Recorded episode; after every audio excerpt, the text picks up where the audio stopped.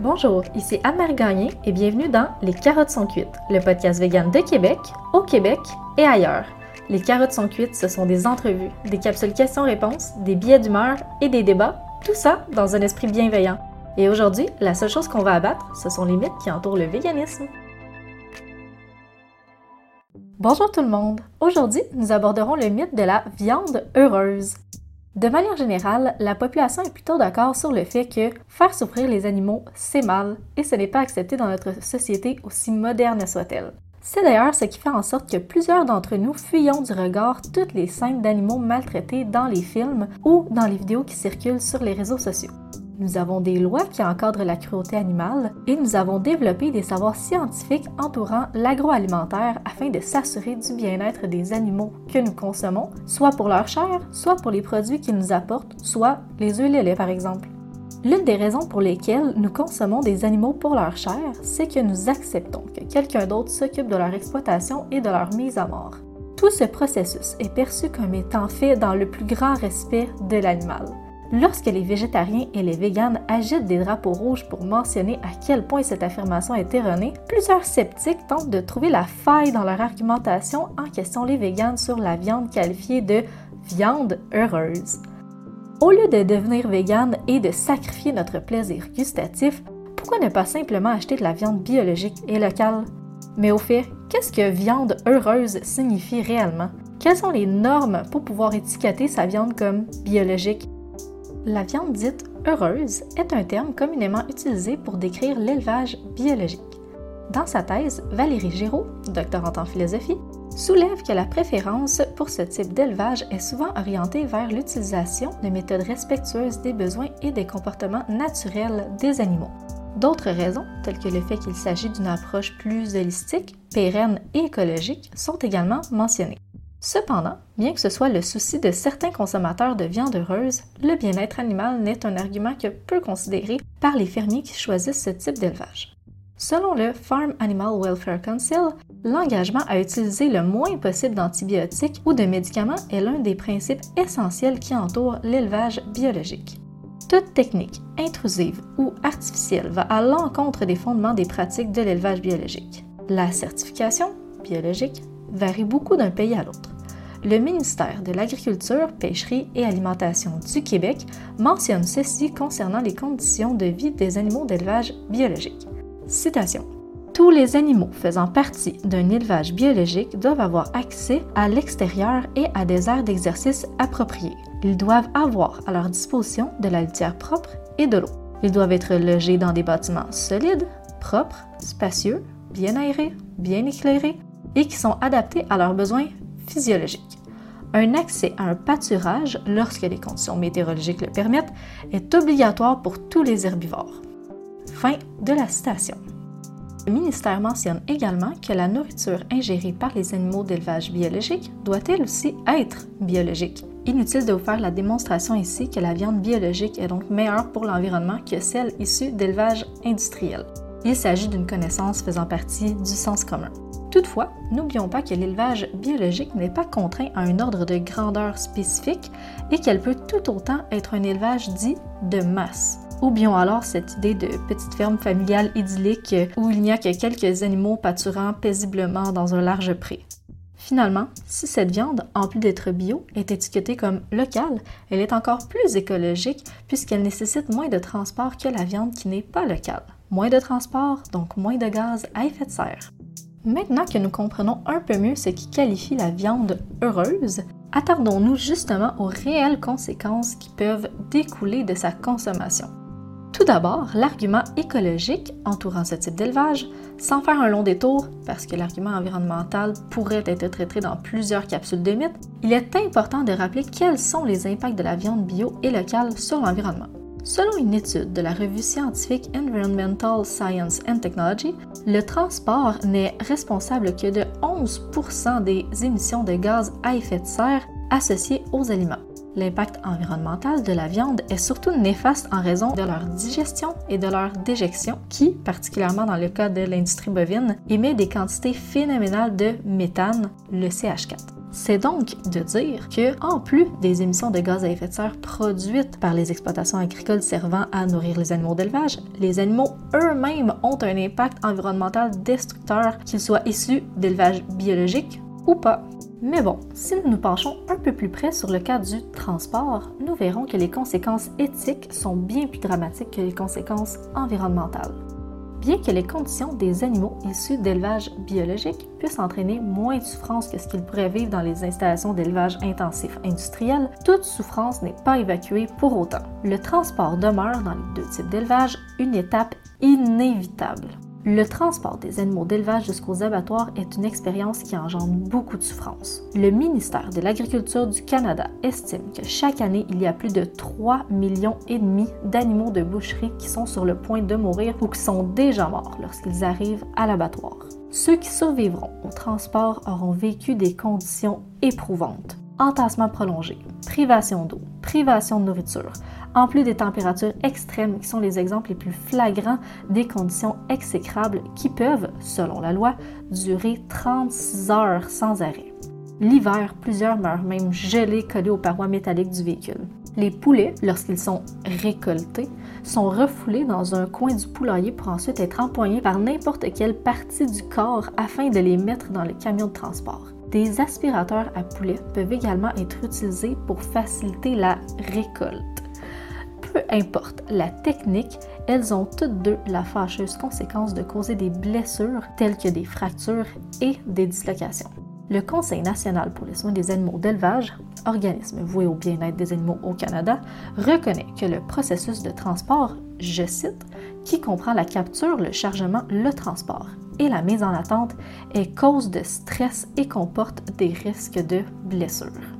Ensuite, S'ils ont survécu au transport et qu'ils se sont rendus jusqu'à l'abattoir, ils ne sont pas à l'abri d'éventuelles souffrances. Même si plusieurs mesures sont mises en place pour s'assurer du bien-être animal dans les abattoirs, il y a différentes cas de figure qui peuvent néanmoins survenir et générer de la souffrance. Tout d'abord, l'inconnu face auquel se retrouvent les animaux et l'ambiance de l'abattoir contribuent à la peur et au stress de ceux-ci.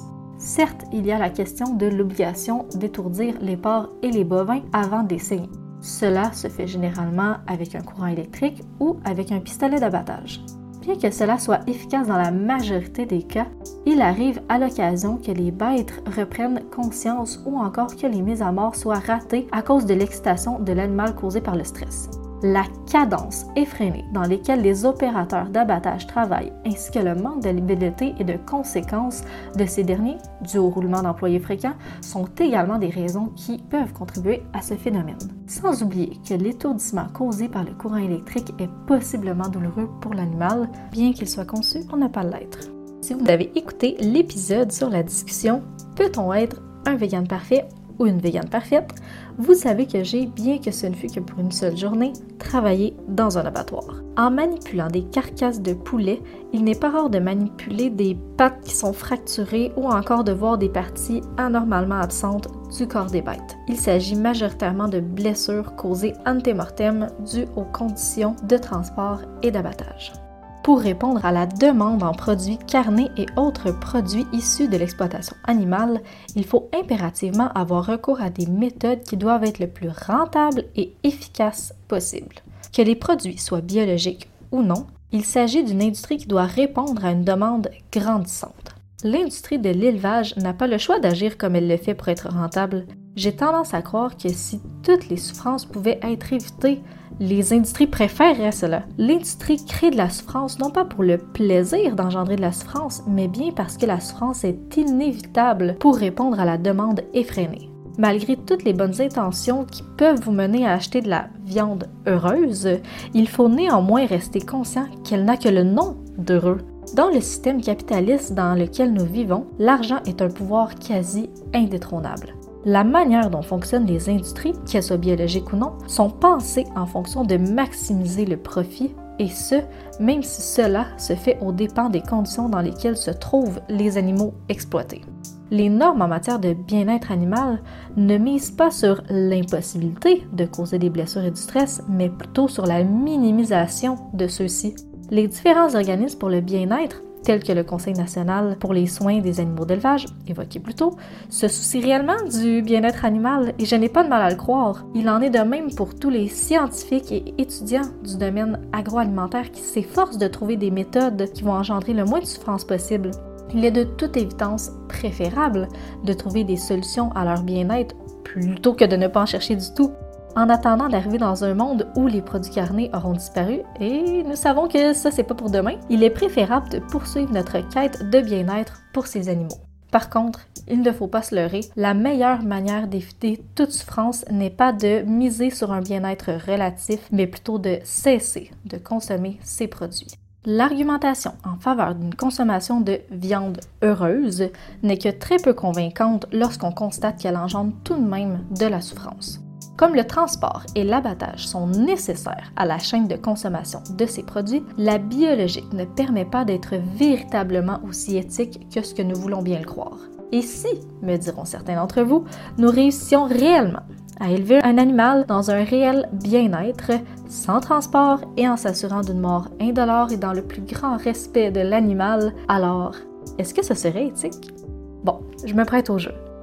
Premièrement, rappelons que ceci n'est pas une solution viable à grande échelle, pas plus que l'exploitation biologique de viande heureuse ne l'est. Il est impossible de fabriquer autant de produits carnés pour répondre à la forte demande avec les méthodes qu'elle requiert. Nous pouvons nous permettre de manger autant de viande que nous le faisons présentement que parce qu'elle est fabriquée de manière industrielle, donc qui ne peut pas éviter de souffrance. Imaginons que nous acceptons de manger moins de viande collectivement, mais que celle-ci soit produite dans les normes mentionnées précédemment. Valérie Giroux, qui a consacré une partie de sa thèse à répondre à cette question, démontre que même si l'animal ne souffre pas, il a intérêt à vivre et c'est justement cet intérêt qui condamne l'élevage quel qu'il soit. Les animaux ont, tout comme les humains, un sens du futur. Prenez la laisse d'un chien par exemple et dirigez-vous vers la porte. Vous verrez que le chien anticipe le futur puisqu'il va démontrer des signes évidents d'agitation. Quoi? Ben, parce qu'il sait qu'il va se promener. Mais bon, la philosophe nous rappelle que la souffrance accompagne presque systématiquement l'exploitation des animaux pour leur corps. Il semble peu probable que nous arrivions un jour à abattre des êtres sensibles à large échelle tout en étant certains de ne pas les faire souffrir. Pour conclure, Gary Francione, philosophe et défenseur des animaux, exprime dans son livre Introduction to Animal Rights que la quasi-totalité de l'exploitation animale ne répond pas aux critères de nécessité qui est lié à plusieurs lois balisant l'exploitation animale. Bon, qu'est-ce que ça signifie? C'est que ce critère se veut comme un équilibre entre l'idée qu'on ne veut pas faire souffrir les animaux et notre nécessité à faire souffrir les animaux pour les utiliser. Le statut juridique et moral des animaux fait en sorte que leurs intérêts sont condamnés à être sous-évalués par rapport à ceux des humains. Francione parle de schizophrénie morale. Bon, un terme qui peut sembler bien complexe, mais qui est facile à comprendre. D'une part, nous apprécions les animaux et nous leur accordons une grande importance. D'autre part, nous sacrifions leurs intérêts fondamentaux dans l'unique but d'assouvir nos caprices tels que le plaisir gustatif que leur chair nous apporte. Bref, l'argument de la viande heureuse peut être qualifié d'argument faussement bienveillant. Rappelez-vous que si vous mangez de la viande, vous n'achèterez pas de la viande heureuse par hasard. Si rien n'est spécifié, c'est que la viande que vous mangez est assurément issue d'un élevage n'assurant pas les conditions minimales décrites dans cet épisode lors de la description de l'étiquetage biologique. Je vous encourage toutefois à vous informer auprès de votre boucher pour acheter de la viande heureuse, puisque si on se place dans une optique de continuum, c'est-à-dire que nous jugeons des comportements des plus moralement inacceptables aux comportements les plus acceptables, l'achat de la viande heureuse se davantage dans l'axe des comportements plus acceptables que l'achat de viande d'abattoir traditionnelle. Toutefois, l'adhésion au fait que ce soit moins pire ne doit cependant pas faire en sorte de cesser de se questionner et d'arrêter de consommer ce type de produit puisque les conséquences démontrées précédemment sont bien présentes. Je vous remercie d'avoir écouté. Si vous avez apprécié, n'hésitez pas à liker, commenter et partager. Nous sommes sur YouTube et Facebook et nous serons bientôt sur d'autres plateformes spécialisées dans les podcasts et balados. Je vous dis à bientôt dans un nouvel épisode de Abattons les mythes.